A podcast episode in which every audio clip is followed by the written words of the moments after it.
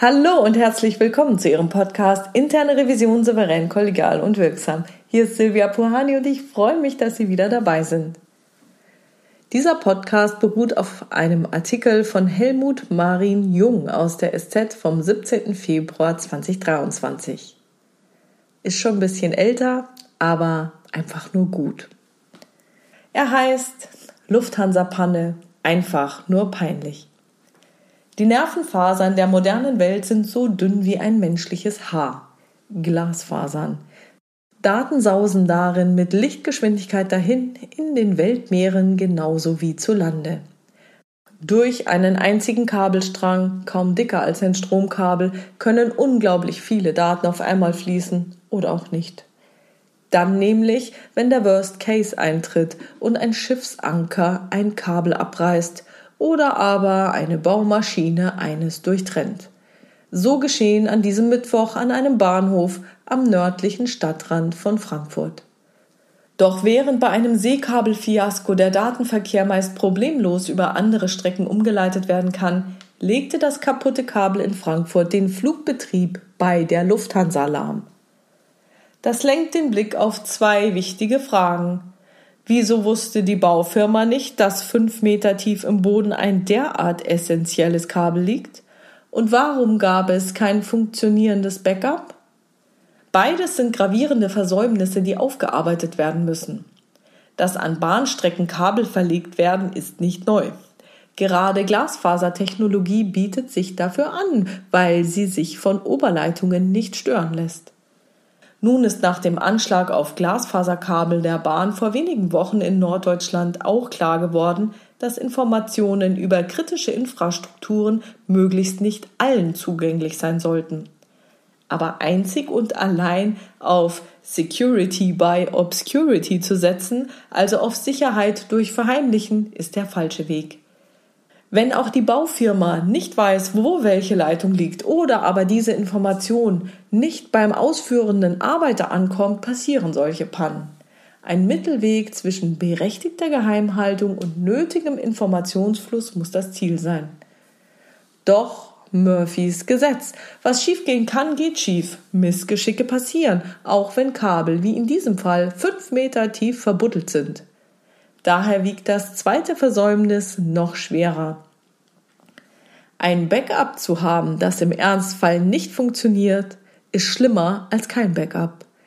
Denn man verlässt sich ja darauf, dass es das Sicherheitsnetz gibt. Doch bei Lufthansa versagte die Umleitung. Es ist keine Seltenheit, dass Unternehmen annehmen, dass ihr Backup funktioniert. Doch das muss auch regelmäßig getestet werden. Oft genug stellt sich dann heraus, dass es an der einen oder anderen Stelle hakt. Aber es ist eben wie mit vielen Dingen in der IT-Sicherheit. Wie wichtig es gewesen wäre, gut vorbereitet zu sein. Zu dieser Erkenntnis gelangen viele erst, wenn das Malheur bereits geschehen ist. Vorher haben es die IT-Leute oft schwer, Budgets bewilligt zu bekommen. Dabei sollte den Entscheidern inzwischen klar sein, wie abhängig das gesamte Geschäft von der IT eigentlich ist. Einen Flugbetrieb wie den der Lufthansa in Frankfurt kann man eben nicht hoppla hopp händisch abwickeln, wenn überhaupt. Dabei weiß eigentlich die Lufthansa durchaus, wie man eine IT betreibt. Sie bietet diese Dienste sogar für andere Kunden an, etwa Reisebuchungsservices. Kein Betreiber eines Rechenzentrums würde auf die Idee kommen, sich bloß mit einer einzigen Leitung ans Internet anzuschließen.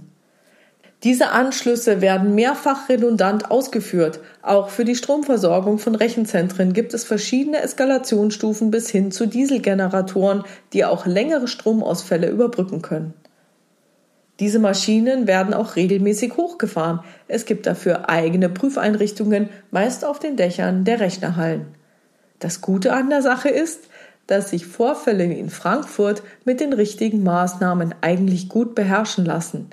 Der Warnschuss wird den Beteiligten eine Lehre sein. Zu tun bleibt ohnehin immer etwas. Das zeigt auch ein mutmaßlicher Hackerangriff auf die Webseite deutscher Flughäfen. Die Internetpräsenz der Airports Dortmund, Düsseldorf, Nürnberg und Erfurt-Weimar wurden am Donnerstag mit einer Vielzahl von künstlich erzeugten Anfragen überflutet, bis die Server in die Knie gingen. Und oft genug reicht ein Streik und nichts geht mehr. Soweit zu diesem Artikel.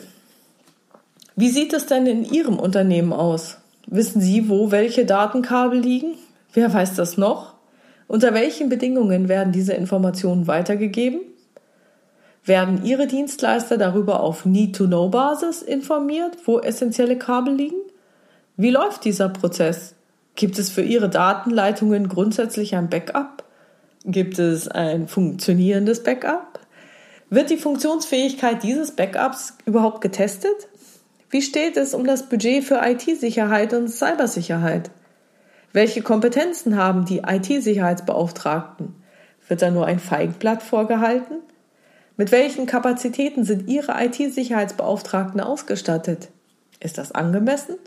Ist die Kapazität knapp, weil ja noch nie etwas passiert ist? Guten Morgen! Mittlerweile ist das kein Kriterium mehr. Ist Ihr Unternehmen gegen Cyberangriffe gesichert?